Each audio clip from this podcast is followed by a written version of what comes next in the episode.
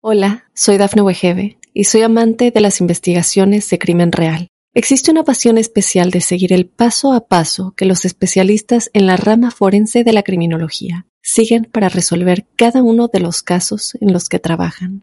Si tú, como yo, eres una de las personas que encuentran fascinante escuchar este tipo de investigaciones, te invito a escuchar el podcast Trazos Criminales con la experta en perfilación criminal, Laura Quiñones Orquiza, en tu plataforma de audio favorita.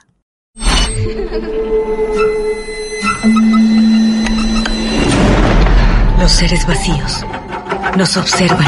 Hasta hoy se registran muchos reportes de actividad paranormal en él. Veo cosas que no puedo explicar. Hay alguien sentado en esa silla. Está aquí.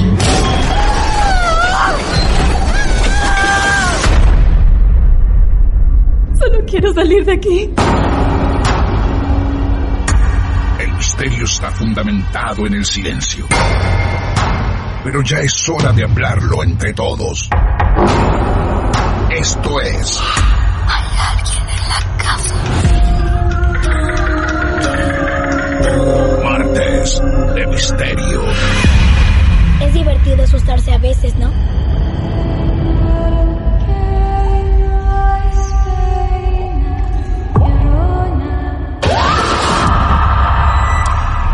¿Quieres hablar con alguna de nosotras?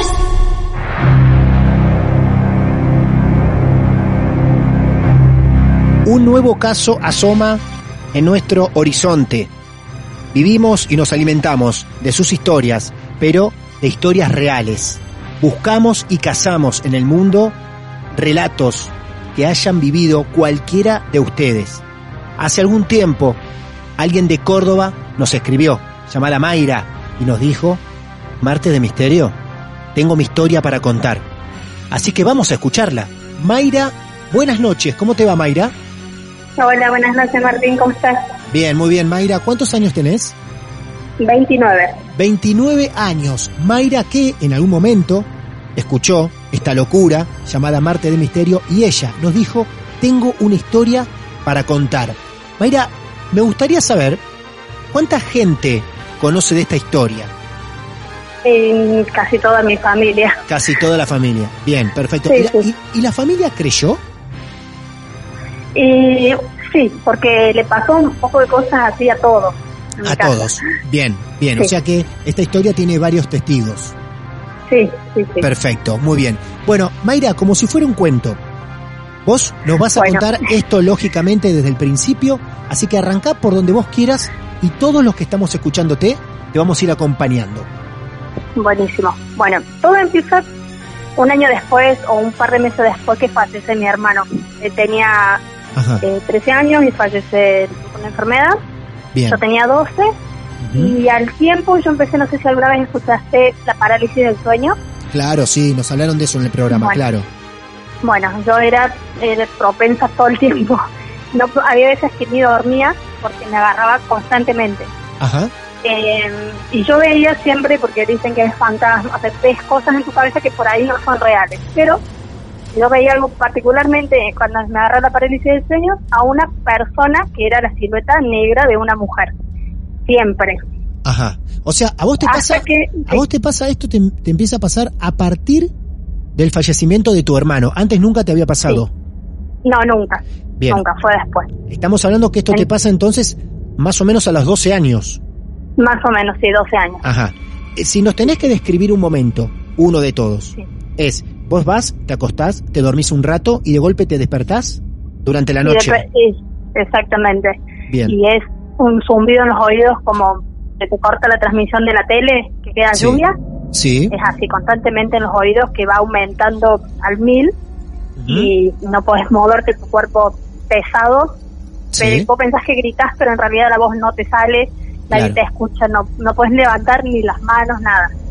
Tal cual. Y vos ves miles de cosas, como demonios, fantasma que se te mueve, que miles de cosas ves.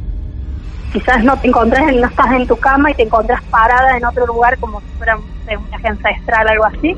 Ah, Bueno. mira.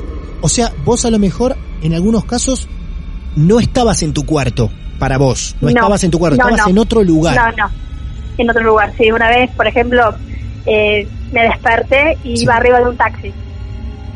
Mirá Yo la- y la persona que manejaba era una cosa toda negra. Siempre fueron sombras negras lo que yo veía.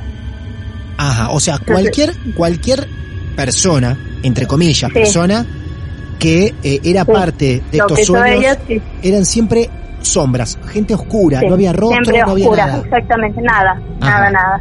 Ahí, pero siempre veía particularmente la silueta de una persona, y yo la vi- creo que es una mujer que con el pelo largo, lo veía así como ondulado y largo. Bien. Que con, con esa, me, esa es la persona que yo siempre la veía en todos mis sueños así particulares que tenía con la parálisis sueño. Y bien, y Bueno, escúchame, un- eh, sí. escúchame, ¿y qué, cómo interactuabas con ella? ¿Había una charla? No, eh, ¿Había, Mm, eh, no, no, siempre estaba quieta, parada, como... ¿Viste la película alguna vez eh, cuando las luces se apagan? sí, claro que la vi. Bueno, ¿viste cuando esa silueta que se ve en la oscuridad? Sí, claro. Bueno, así la veía siempre parada, pero nunca tuve una conversación, sino yo siempre la veía parada ahí. No hacía nada, en ningún movimiento, nada, toda siempre parada.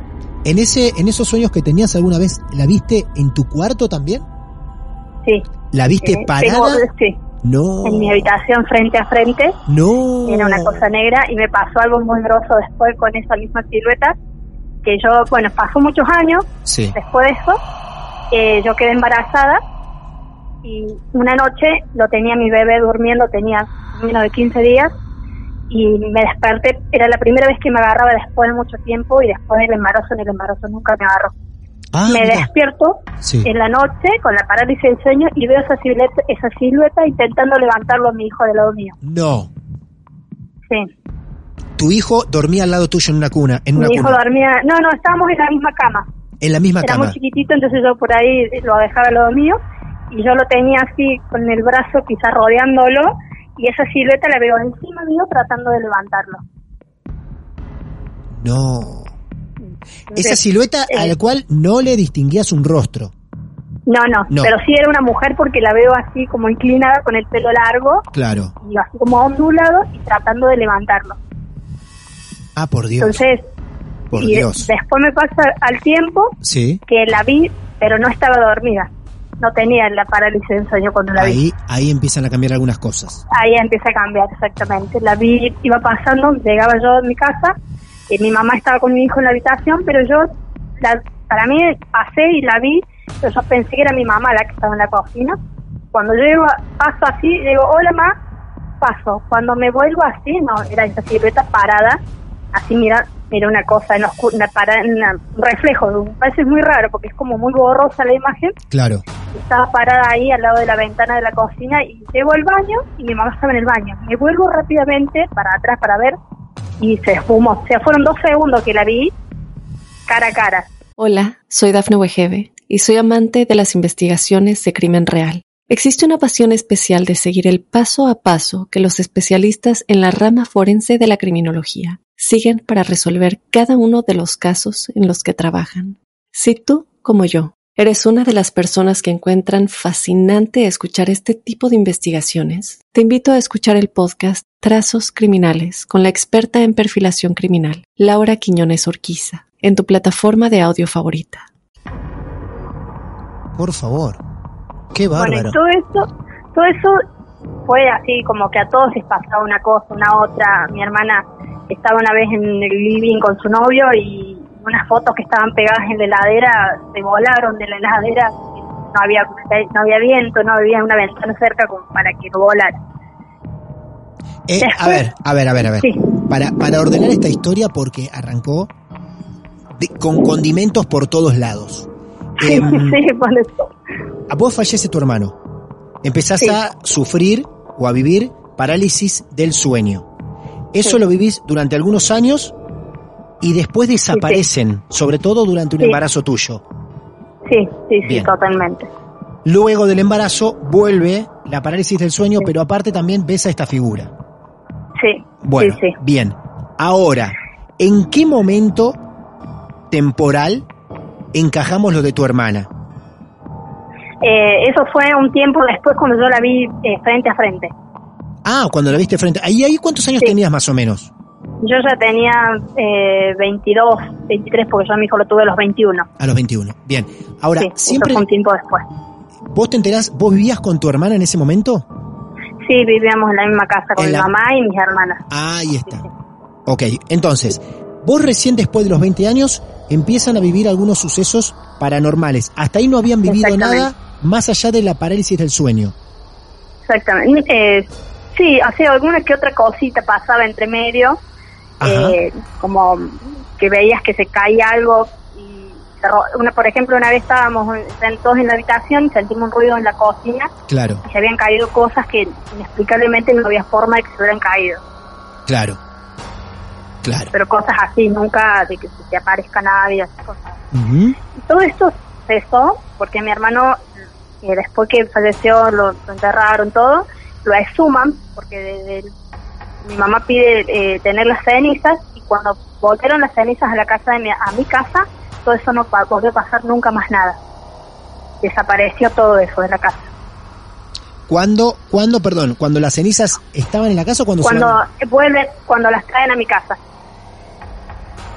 Ah, las ce- vos llevan las cenizas de tu hermano a tu casa y se tranquiliza todo. Y se tranquiliza todo. Ajá. ¿Se tranquilizó durante un tiempo o ya para siempre? No, de, eh, de eso ya para siempre, pero después como que esta cosa a mí me siguió a otro lado, porque tengo Ay. mucho para contar, es muy larga la historia. Uy, por favor. Bueno, bueno, a ver, entonces, a ver. Reordenamos esto. Sí. Tristemente, cuando vos tenías 12 años, fallece tu hermano. Sí. Vos empezás a sufrir parálisis del sueño. Durante algunos años, con todo lo que ya nos describiste, allá por los 20 afloja un poco esto, sobre todo también durante el embarazo, pero después del embarazo vuelve la parálisis del sueño y empiezan a vivir algunos sucesos en la casa, algunos sucesos extraños. Sí, Bien. Esos sucesos viven en la casa o conviven en la casa hasta que llegan las cenizas de tu hermano a esa casa. Sí, Y ahí se tranquiliza un poco todo. sí. Muy bien. Ahora, todo esto que vos decís que tenés para contar, ¿es después de todo eso? Después de todo eso, sí, sí. ¿Vos te vas de esa casa? Sí, yo me mudo con el Ah. papá de mi hijo. Sí, Te sí. mudás con el papá de tu hijo. Bueno, o sea que esto que vivimos hasta ahora fue como una previa, una picada a todo lo que vas a contar una vez que vos te vas de esa casa. Sí, después me mudo con el papá de mi hijo y bueno, pasaron muchos años que yo a esta figura no la volví a ver más. Ajá.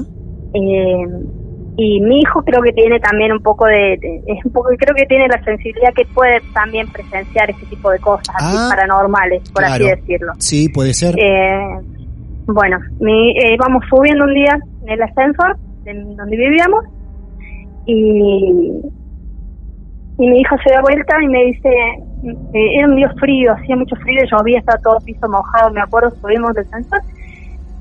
Mi hijo me dice mami la niña tiene miedo me dice. Yo me estábamos los dos solos adentro del ascensor subiendo para arriba. Y mi hijo mirando para yo iba mirando para el lado de la puerta del ascensor y mi hijo mirando para la pared del ascensor. Sí.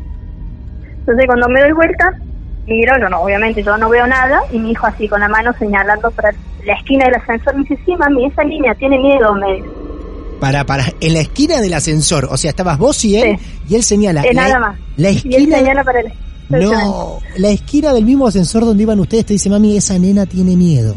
esa nena tiene miedo me dice le digo qué nena hijo esa niña me dice y yo miraba y no no veía nada Claro. Me dice, no, eh, ya se fue, me dice después. Bajamos del ascensor, pero ah, en ese edificio pasó algo muy particular que yo creo que es la persona que él vio, es Ah. la que pasó. En- Ah. Entonces, por eso digo, él también tiene como un poco, que ve un poco de esas cosas, debe Claro. tener un sexto sentido paranormal. Claro. Ahí en ese accidente, hace más de, en ese, perdón, en ese ascensor, hace más de 30 años, murió una nena.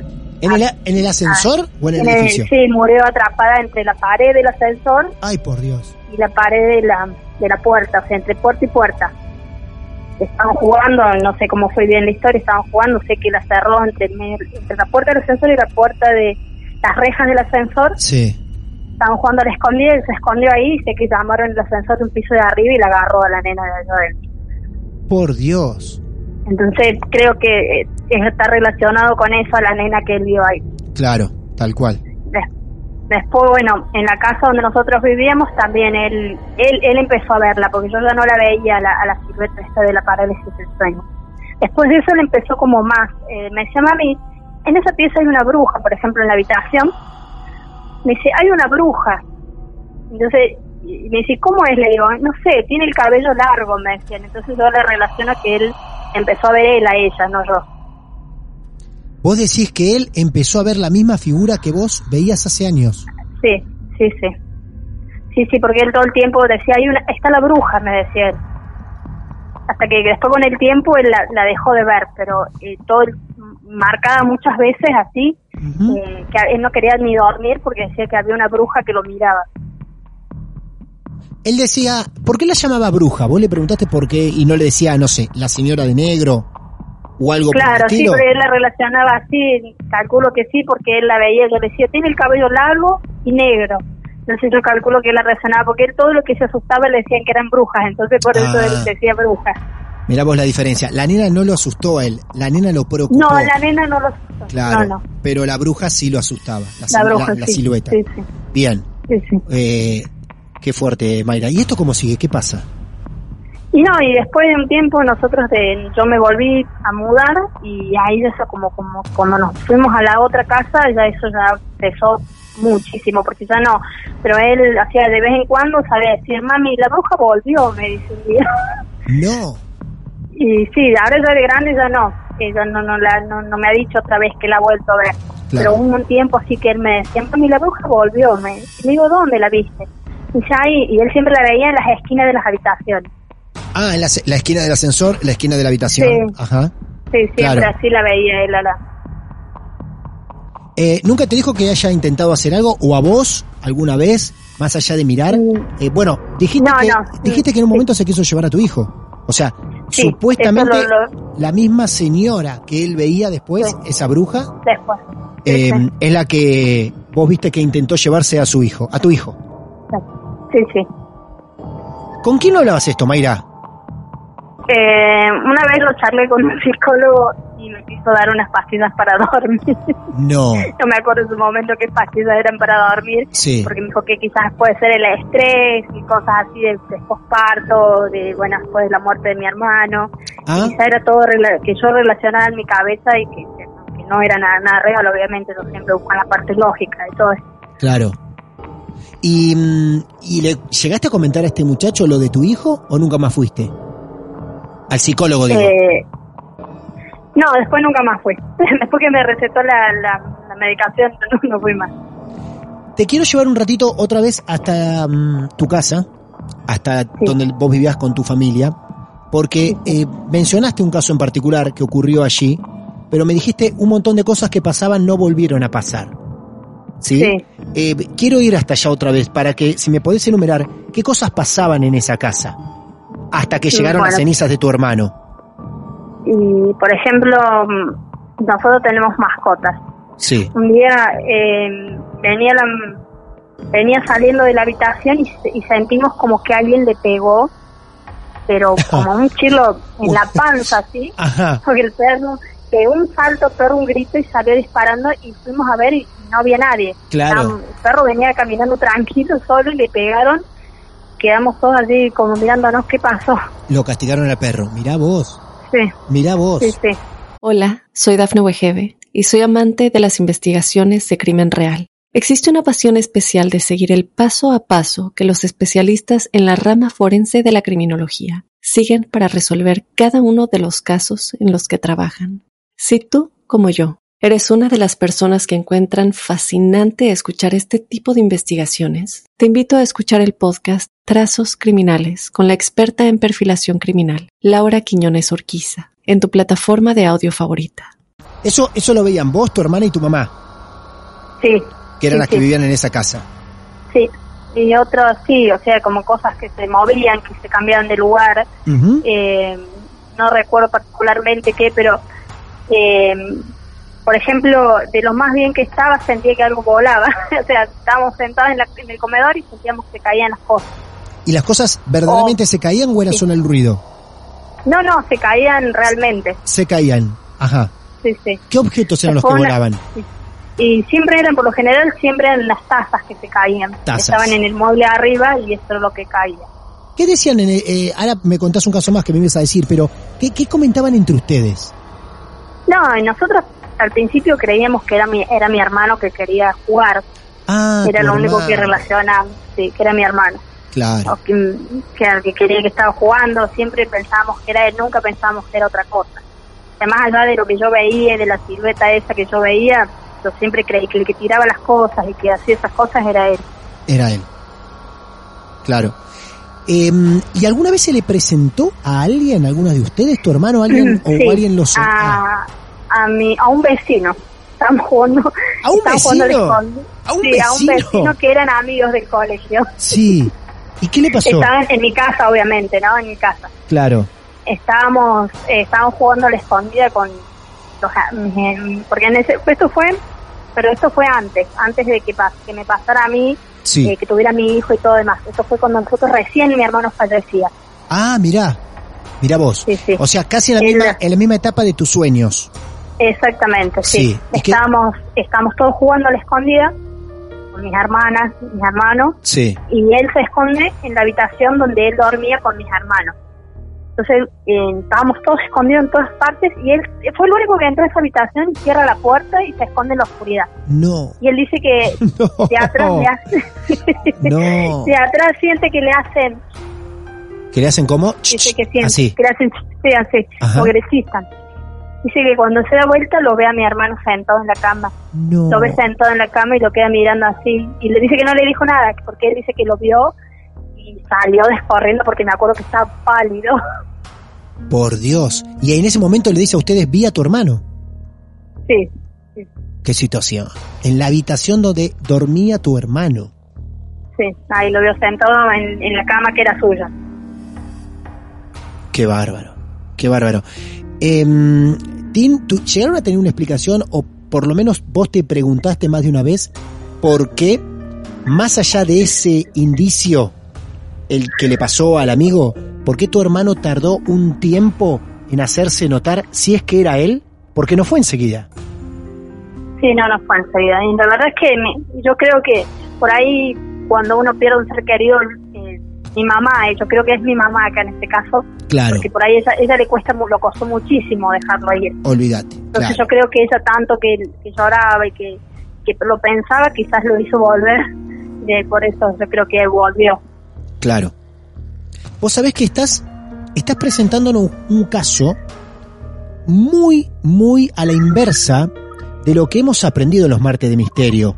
Porque, mm, por lo general, yo aprendí esto escuchando los martes de misterio y haciéndolos también.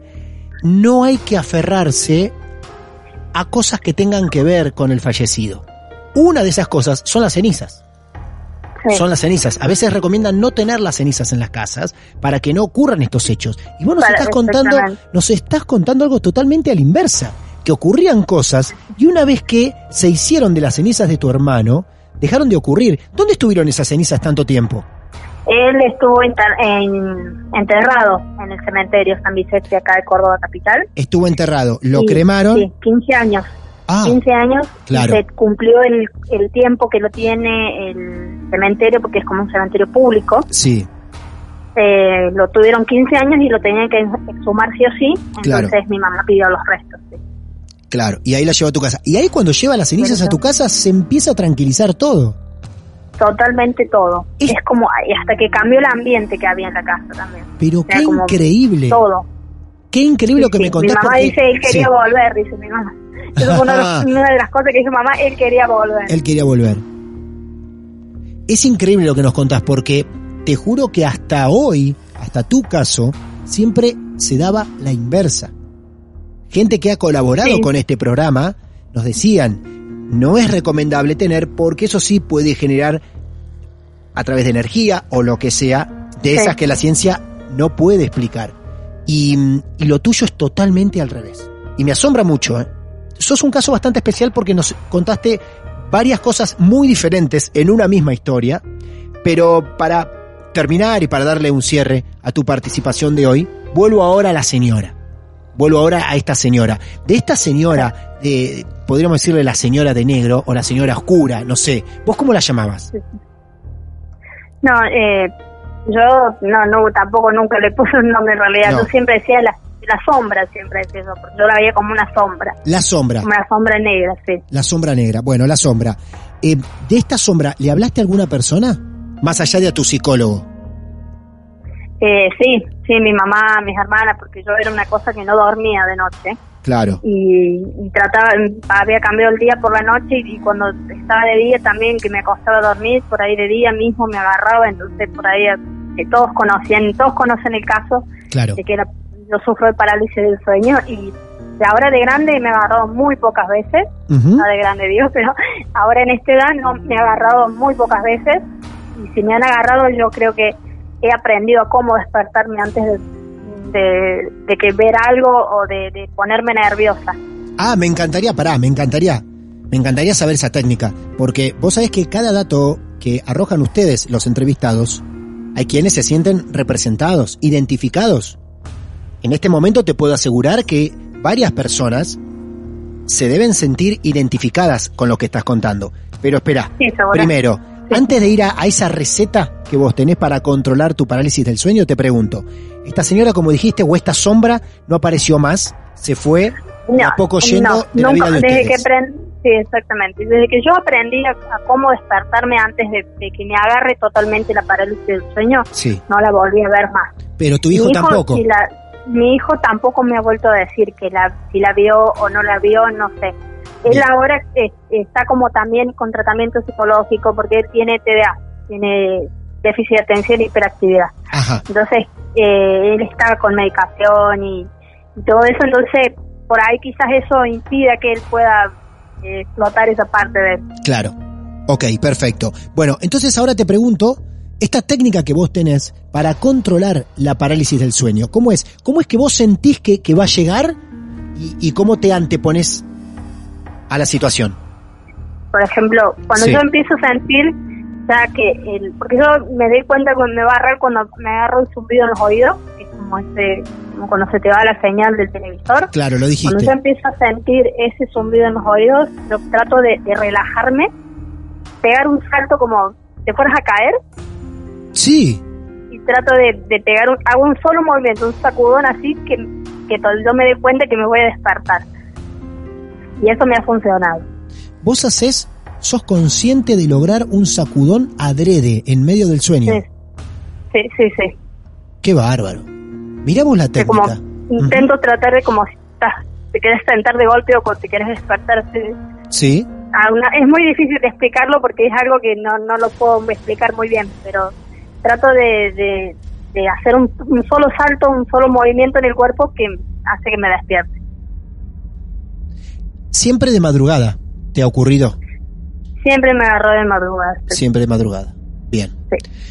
Bueno, eh, Mayra, la verdad que todo muy rico, ¿eh? todo muy, muy bien contado, detallado y la verdad que muy variado, muy variado, ¿eh? porque Sí, de tu- todo. todos tus todo parálisis, tus parálisis, tu hermano y la sombra, Dios, bastante, ¿eh? Para los pocos Sí. años de vida que tenés. Hoy está bastante controlada la situación entonces, nos quedamos tranquilos de eso. Sí, sí. Bien, perfecto. Bueno, Mayra, ¿cuántos años tiene hoy tu hijo y cómo se llama? Mi hijo tiene ocho años y se llama Alessandro. Alejandro. Muy bien. ¿Viven los dos solos? Eh, ahora vivimos con mi pareja. Con tu pareja. Muy bien, perfecto. Bueno, a cuidarse entonces, me parece muy bien. Bueno. A escuchar cada vez que el pequeño hable de estas cosas, porque Sí, sí, estamos sí. muy acostumbrados en estos martes de misterio que cuando los chicos hablan y dicen veo algo, pasa tal cosa, no se les cree a los chicos. ¿eh? Y a los chicos no, hay sí, que yo creerles. siempre le creí. Muy bien. Gran ejemplo, Mayra. Bueno, Mayra, gracias por contar tu historia. Te mando un beso grande y cuídate mucho. Muchísimas gracias igualmente. Por favor, hasta luego. Hasta luego. Muy bien, ¿eh? Gran caso y variado el de Mayra. Ustedes, cualquiera de ustedes que tenga una historia extraña para contar, aquí estamos. Es un club de amigos de lo que la ciencia no puede explicar. Por eso muchas veces son casos paranormales y los generalizamos con esotéricos. Ahí vamos. Cualquier historia que hayas vivido o que hayas sido testigo en tu vida, nos contactás en nuestras redes sociales, arroba Marte de Misterio en Instagram, Facebook, Twitter también. Nos escribís y nos decís, chicos, tengo algo para contarles a ustedes. Sé que me van a creer y te vamos a creer. Somos Martes de Misterio. Escuchamos a todo el mundo. Desde Mar del Plata, los abrazamos, los entendemos en este consultorio paranormal. A veces es bueno tener miedo. Martes de Misterio.